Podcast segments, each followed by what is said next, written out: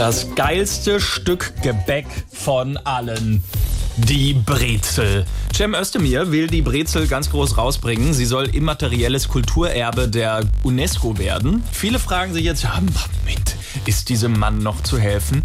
Ja, mit diesem Werbespot.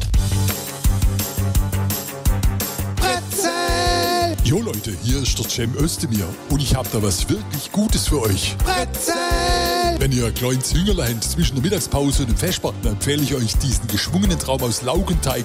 Ihr könnt da ein bisschen freilaufende Biobutter drauf machen. Dann wäre es allerdings eine Butter. Brezel! Und weil diese schwäbische Brezel!